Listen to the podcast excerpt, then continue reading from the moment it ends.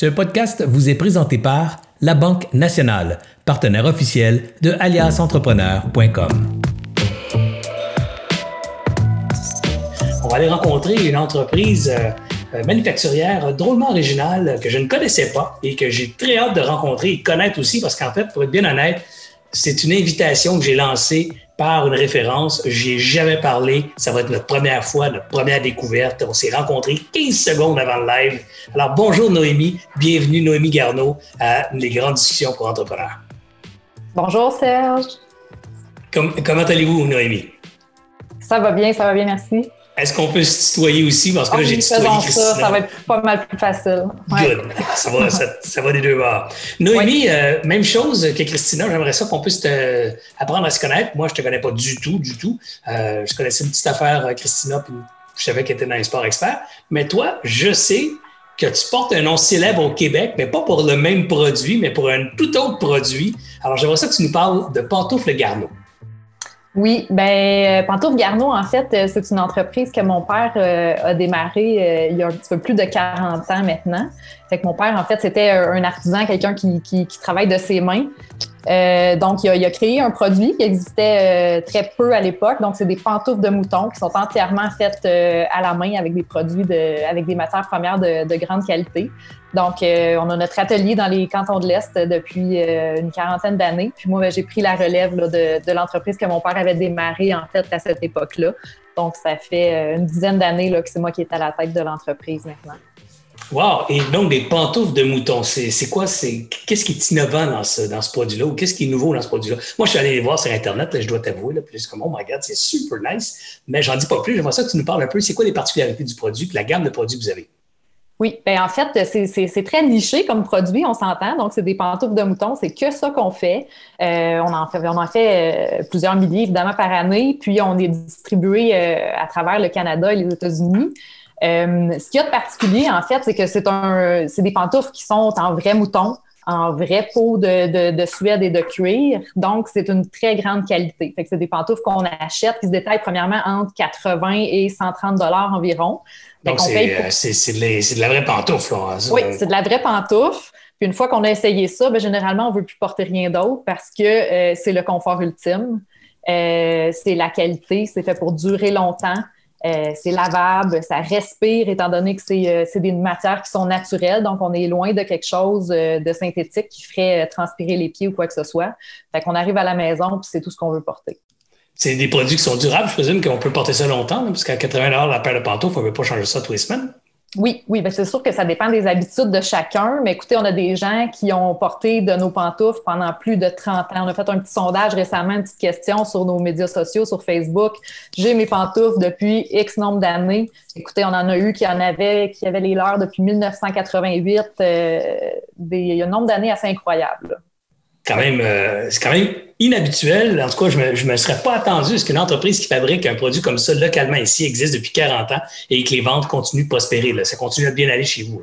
Vraiment, vraiment. C'est sûr que là, on, vit des changements assez majeurs, comme tout le monde, dans cette période-ci, mais euh, les, produits continuent à très bien marcher. Puis ce qui est le fun, c'est qu'on on, est en train d'atteindre une deuxième génération là, de, de, gens qui, euh, qui sont complètement euh, fans de la marque en réalité. Donc, les gens de, la génération un peu de, de, mon père et de mes parents, qui ont plus soit entre 60 et 70, disons, euh, qui ont adhéré aux produits quand ils étaient plus jeunes, quand mon père commençait, puis qui aujourd'hui, euh, en fait, qui ont fait porter leurs enfants euh, des pantoufles Garneau pendant leur enfance. Et puis aujourd'hui, c'est la deuxième génération qui s'en achète pour eux-mêmes et qui achète pour leurs propres enfants. Donc, on passe vraiment à travers le temps, fait que c'est le fun de voir ça. Noémie, comment tu t'es ramassé à la tête de cette organisation-là? Ton père a commencé l'entreprise, bon, l'a fait grandir, l'a fait évoluer, puis un jour, il a dit j'aimerais ça trouver de la relève euh, parmi mes enfants, ou c'est l'inverse, c'est Noémie qui est allée aux écoles, qui à l'école, qui est allée apprendre, qui a dit Papa, je veux mettre la main sur la baraque, ça va être moi la relève. Comment, ça se passe, euh, cette, passation familiale entre père et fille? C'est pas si simple que ça. Euh, c'est en fait, c'est vraiment le temps, je pense, qui nous. En tout cas, dans mon cas, c'est le temps qui tranquillement m'est apparu la réponse Bref, je ne savais pas du tout quand j'étais jeune que c'est ce que je ferais. Par contre, j'ai toujours été très attachée à l'entreprise et aux produits et euh, à l'entrepreneuriat aussi en général. Euh, mais par contre, euh, c'est sûr que j'avais aucune idée là, que je reprendrais l'entreprise étant plus vieille. C'est certain que mon, père, depuis que je suis assez jeune, a démontré des signes qui éventuellement étaient prêts soit à vendre ou à laisser passer, à laisser aller. Lui, il aurait aimé prendre sa retraite à 55 ans. Il a fallu qu'il patiente un petit peu plus avant que moi je sois prête. Mais disons que c'est ça, j'étais beaucoup attirée par le milieu des métiers d'art et tout. Euh, fait que c'est ce qui a fait que je me suis rapprochée de, l'entreprise. Évidemment, je me suis impliquée très jeune aussi, en particulier à travers les, les, salons des métiers d'art qu'on faisait à travers le pays. Moi, je le, suivais là-dedans, puis j'avais un, plaisir fou à manquer l'école pour aller euh, à Vancouver vendre des pantoufles euh, ou à Toronto. Donc, je me suis baignée là-dedans assez jeune. Mais de là à dire que je voulais me commettre et euh, travailler là-dedans toute ma vie. Ça a été vraiment euh, plus long que ça avant que je puisse euh, me commettre. Il a fallu que je fasse plusieurs expérimentations au niveau des études puis au niveau du travail avant de, me sentir prête à ça. Est-ce que vous étiez, est-ce que tu étais seule, Noémie, elle a intéressée dans la famille à reprendre la relève ou à prendre la relève ou il y avait aussi frères et sœurs impliqués ou cousins, frères, cousins, oncles, tantes ou d'autres gens? Non, euh, ben moi j'ai une sœur euh, plus jeune, mais qui a des intérêts vraiment tout autres. Donc la question s'est jamais vraiment posée. Là. Elle, euh, elle s'enlignait vraiment vers un tout autre domaine. Donc c'était clair que c'était soit moi ou soit une personne complètement externe à la famille là, qui, allait, qui allait reprendre éventuellement. Parle-moi un peu de la relève sur, sur une période de temps. tu disais, toi, ça a été long avant de, convoiter cette idée-là. Euh, tu as fait ton chemin ailleurs et tout. À un moment donné, tu as dit, OK, c'est pour moi. Euh, est-ce que papa est resté près de sa fille pendant beaucoup d'années ou plutôt euh, papa a dit, garde, là, c'est à toi, tu prends les rênes de la direction, je me retire, tu m'appelleras quand tu auras besoin de quoi? Non, on a fait ça très, très progressif. Premièrement, j'ai commencé par venir travailler dans l'entreprise à temps plein pendant quand même quelques années. Euh, puis là, on travaillait, là, écoute, on travaillait dans le même bureau. Là, c'est une petite entreprise, hein, on est une, dizaine d'employés. Fait que les, les, locaux, les bureaux sont pas si grands que ça. Donc, euh, j'ai commencé par venir travailler à temps plein dans l'entreprise pendant quelques années, puis me confier des petits mandats petit à petit. C'est ce qui m'a euh, permis, dans le fond, de me familiariser avec avec l'entreprise plus sérieusement. Puis, euh, à partir du moment où on a décidé, euh, que moi, j'ai vraiment décidé que oui, je souhaitais prendre la relève, on a fait un plan euh, qui était vraiment même sur environ sept ans. Là. Fait qu'on a fait un ah plan très progressif. puis l'actionnariat, finalement, là, a été racheté au fil des ans. Puis on se donnait aussi une flexibilité de dire ah, si une année, ça va un petit peu moins bien, on, met une pause sur le plan, puis on reprend plus tard. Donc, on a fait ça très, très progressif là, sur sept ans. pour moi, c'était parfait. C'est une belle histoire que tu racontes parce que beaucoup de gens ne euh, voient pas des fois comment ça se passe, les relèves, puis on n'a pas trop de détails. C'est un milieu relativement fermé, puis c'est important de l'ouvrir, ce milieu-là, qu'on comprenne que, que ça se prépare une relève avec la famille, avec les amis, à la limite, là, mais ou la famille étendue, ça peut être un neveu, une nièce. Toujours est-il que ça se prépare, ça s'exerce dans le temps aussi. On ne fait pas ça une fin de semaine, puis c'est réglé, on se retourne à la maison ou on s'en va en Floride, là, mais c'est souvent euh, plusieurs. Ton cas n'est pas étranger à la, pratique populaire, je dirais. C'est souvent sur plusieurs années. Le cédant ou le papa ou la maman, mais pour différentes raisons, c'est surtout des papas, euh, bon, euh, doivent s'impliquer dans, ce processus-là. Et, et, et c'est. Et c'est très encourageant de voir comment ça s'est passé chez vous entre ton père et toi pour le bien de la société, le bien des emplois, puis évidemment le bien de, de, je dirais, du family business, là, que toute la famille reste harmonieuse autour de ce projet-là. On va arriver au COVID maintenant. Euh, avant d'aller au COVID, j'aimerais ça comprendre aussi comment se vend le produit. Le produit se vend à travers des magasins. Vous êtes euh, donc des manufacturiers, vous revendez dans un, réseau de distribution et une boutique en ligne ou au contraire, vous vendez seulement directement via votre boutique en ligne ou via votre propre boutique, euh, sur, sur, Pignon, sur rue? Donc, ben, toutes ces réponses. Donc, euh, nous, on est vraiment, euh, tu sais, autant que notre produit est très niché, mais autant que nos, façons de distribuer nos produits sont très diversifiées. Je pense que c'est quelque chose qui nous aide présentement, d'ailleurs. Euh, donc, oui, on vend à travers différents magasins à travers le, Canada. Donc, on a autour de 200 points de vente à travers le, pays. Sinon, on vend aussi sur notre site Web.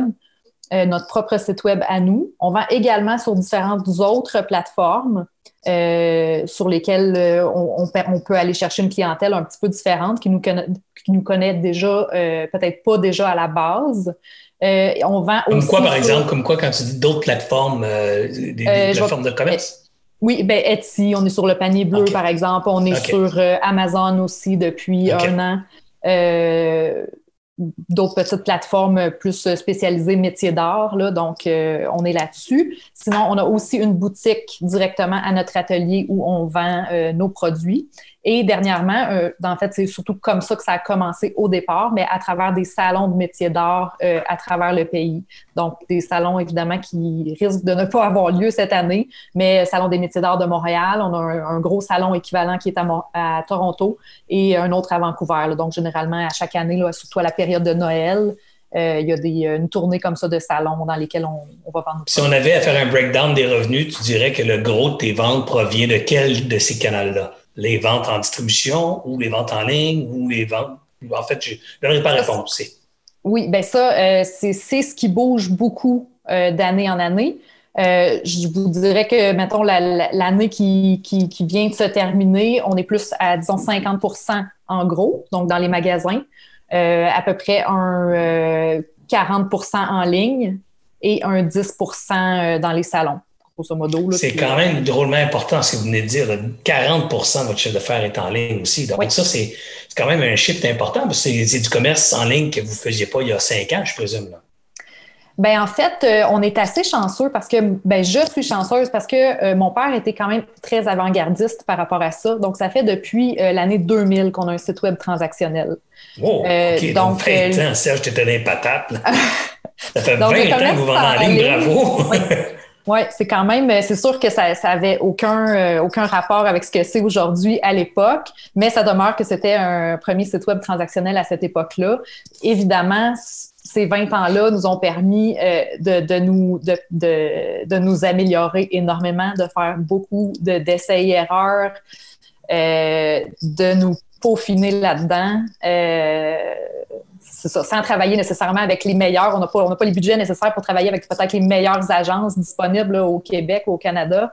Mais par contre, euh, je peux dire que c'est un créneau dans lequel je m'investis énormément. Donc, le web, euh, on, y travaille fort. C'est aujourd'hui, si le web est une part importante de vos revenus, c'est pas un hasard. Ce que j'entends, c'est du travail depuis longtemps qui a été fait derrière, derrière ce succès-là, d'une part. Et je dois deviner, je, je, crois deviner donc que la crise du COVID n'a pas été trop douloureuse. Si vous avez déjà presque la moitié de vos ventes qui venaient en ligne, ça a probablement même peut-être explosé de ce côté. Euh, ça a effectivement eu des impacts assez incroyables. Euh, c'est sûr que quand tout ça se passe, on se demande si c'est temporaire ou si ça va durer dans le temps. Puis il y a encore un énorme questionnement par rapport à ça parce qu'on ne sait pas ce qui nous attend pour, euh, pour l'année qui s'en vient. Euh, mais oui, on est super bien organisé pour tout ce qui est commerce en ligne. Donc, on a un beau niveau d'automatisation de nos opérations pour gérer nos ventes en ligne, ce qui est très aidant étant donné le, le, volume de commandes que ça génère. Euh, donc, euh, oui, on était très bien installés, fait que ça nous a permis de pouvoir euh, poursuivre les affaires. Puis définitivement que je m'attends à ce que à ce qu'il y ait des, encore des mouvements importants par rapport à ça dans les mois qui viennent. Dites-moi, Noémie, ou dis-moi, Noémie, comment ça se passe la crise maintenant quand ça frappe le COVID, ça frappe dans, dans, votre région aussi? Vous êtes une entreprise manufacturière, donc il y a des gens qui travaillent dans une shop, entre guillemets, les espaces sont prévus dans l'ancienne normalité. Euh, comment, comment on adapte ça? Comment on se fait d'abord sur un pour répondre à la demande qui vient d'exploser sur l'Internet et des contraintes probablement au niveau de la manufacture? Comment, comment on réagit dans, une situation comme ça? Euh, ben, nous, en fait, euh, comme je disais, on est quand même une petite équipe. Ça, ça facilite quand même le, travail, je trouve, pour, pour s'organiser physiquement avec les mesures qui sont mises en place. quand c'est arrivé sur le coup, ben évidemment, là, on pense qu'il faut complètement fermer. Après ça, on comprend que oui, on a le droit de continuer le commerce en ligne avec une équipe minimum sur place. Donc, c'est ce qu'on a pu faire pendant quelques temps, de travailler vraiment à équipe très, très, très réduite, juste pour combler nos, nos, ventes en ligne. Il faut comprendre aussi qu'évidemment, on n'est pas dans notre haute saison là, présentement. Nous autres, euh, mois de mai, juin, pour des pantoufles de mouton, euh, c'est moins, normalement, on est en train c'est moins d'adon, là, tu sais, mais on est en, pleine production, par contre, pour être capable de fournir à l'automne. Tu sais, nous, on travaille 12 mois par année, mais en réalité, nos ventes se font beaucoup entre euh, octobre et décembre. Ah oui, OK. Ça, exactement. la saison froide. Ouais. C'est ça, c'est ça. Donc, euh, là, on n'a pas le choix de mettre une pause sur la, production au moment où le, gouvernement l'impose, mais on continue à, fournir nos, ventes en ligne, ce qui est, ce qui est bien, ce qui, ce qui continue à faire rouler l'entreprise au moins. Euh, mais euh, c'est ça, depuis le 13 mai, on est réouvert euh, complètement. Puis à l'intérieur de l'entreprise, c'est quand même assez facile de maintenir la distance entre les employés et tout.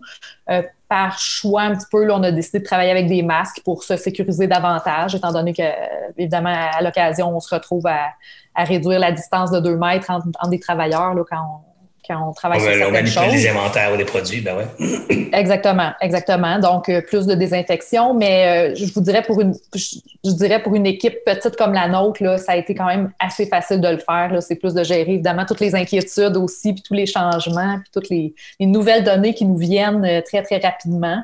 Mais ça s'est vraiment très bien passé.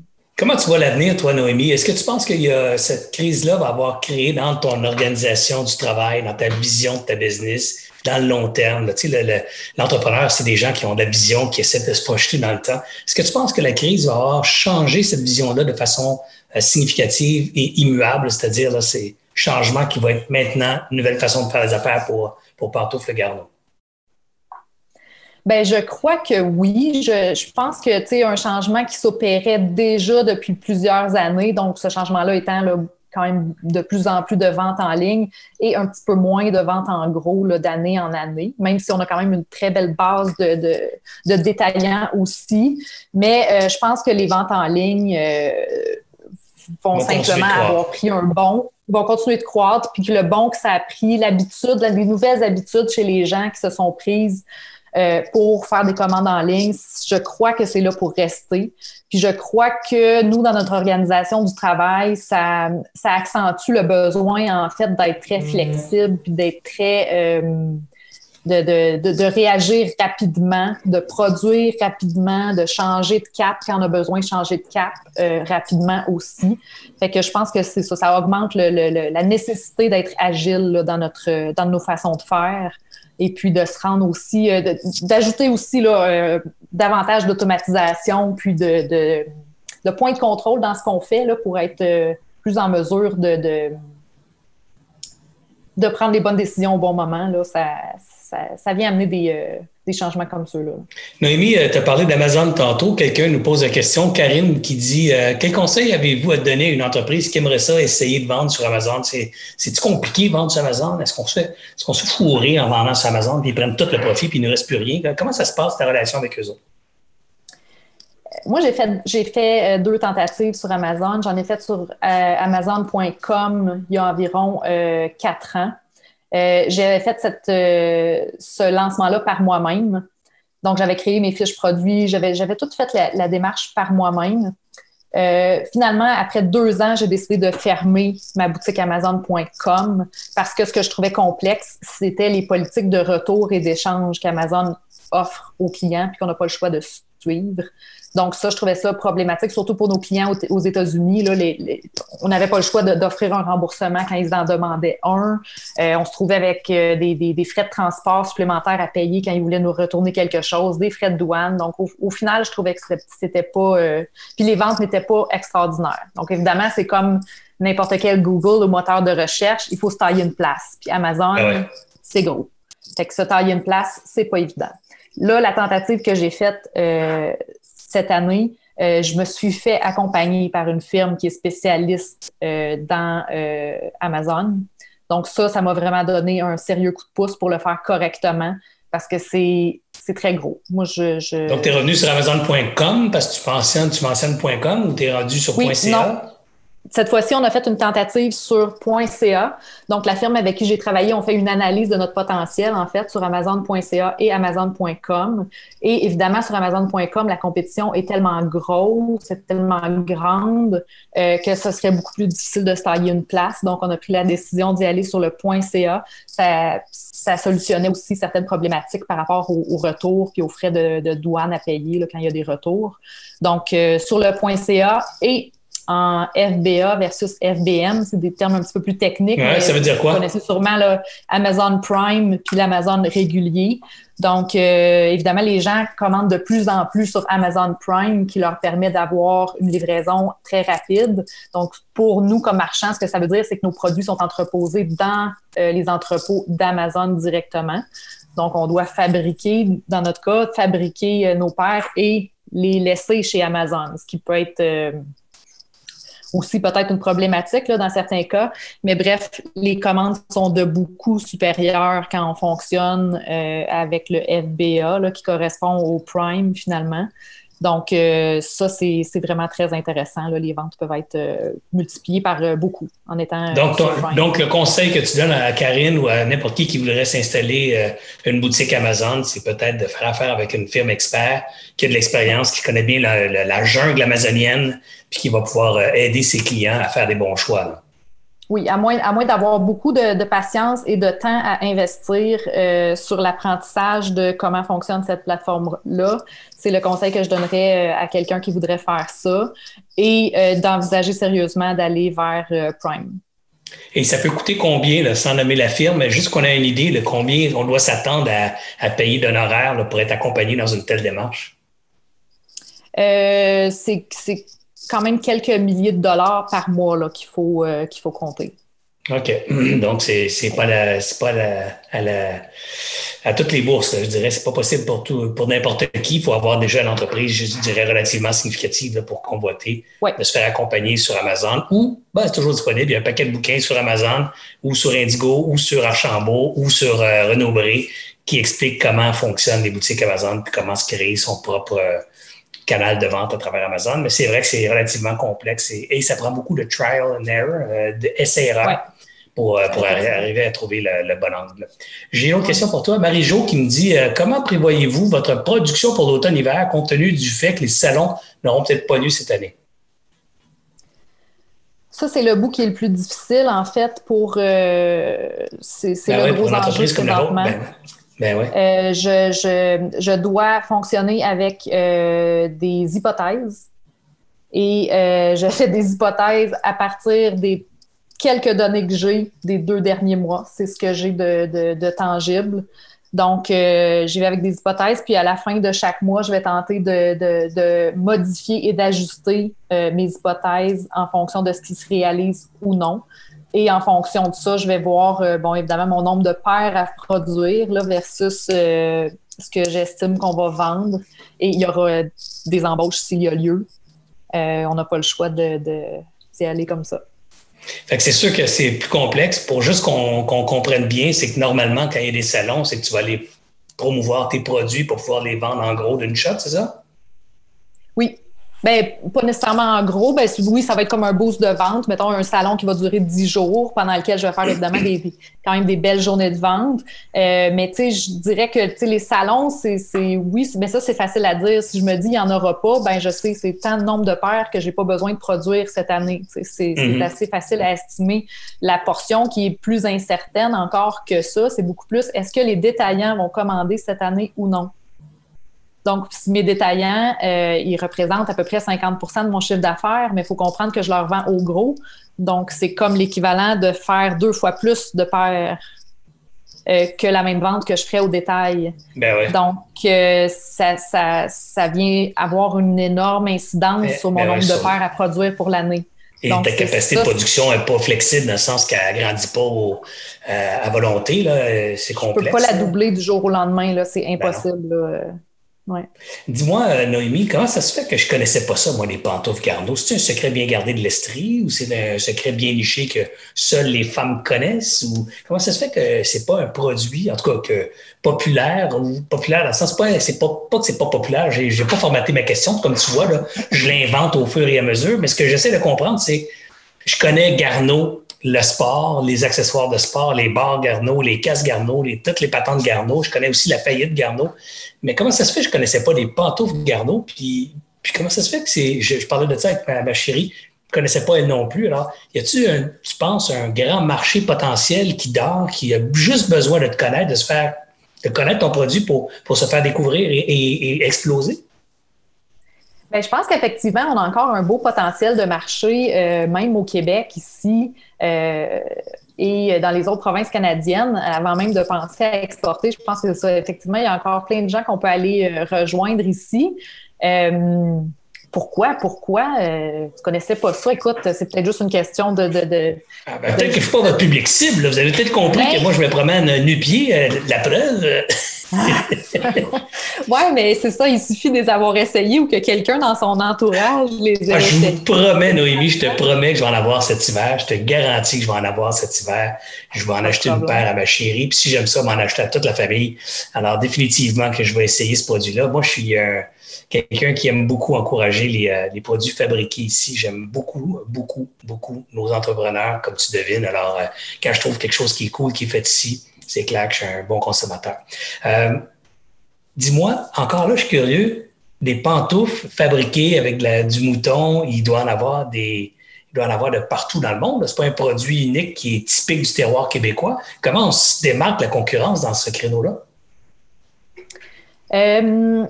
Ben, il n'y en a pas tant que ça euh, qui sont faites euh, au Canada, même États-Unis. Il y en a quelques-uns, mais au niveau comment on se démarque, c'est la qualité, clairement. Là, il suffit de, de, les voir, de les toucher, puis je pense qu'assez rapidement, on est capable de se faire une, une idée de, de, la valeur qu'elles ont. Euh, on se démarque aussi par l'offre, malgré le fait que ce soit un produit très niché. Euh, sur chacun des modèles, on a quand même comme 12 possibilités de couleurs différentes. On peut agencer ça avec du mouton de différentes couleurs aussi. Ça peut être du mouton blanc, ça peut être du mouton gris, ça peut être du mouton brun. Donc, il y a beaucoup. C'est du mouton québécois? Ce n'est pas du mouton québécois et la, raison, c'est qu'en fait, on ne produit pas suffisamment de, moutons euh, et de peau de mouton, surtout de, qualité ici au Québec. Fait le mouton qu'on utilise vient d'Australie, Nouvelle-Zélande. C'est là qu'ils ont la meilleure euh, qualité. Puis évidemment, ces peaux-là, c'est qu'il faut qu'elles soient tannées aussi. Donc, il n'y a pas de tannerie euh, locale qui pourrait nous approvisionner.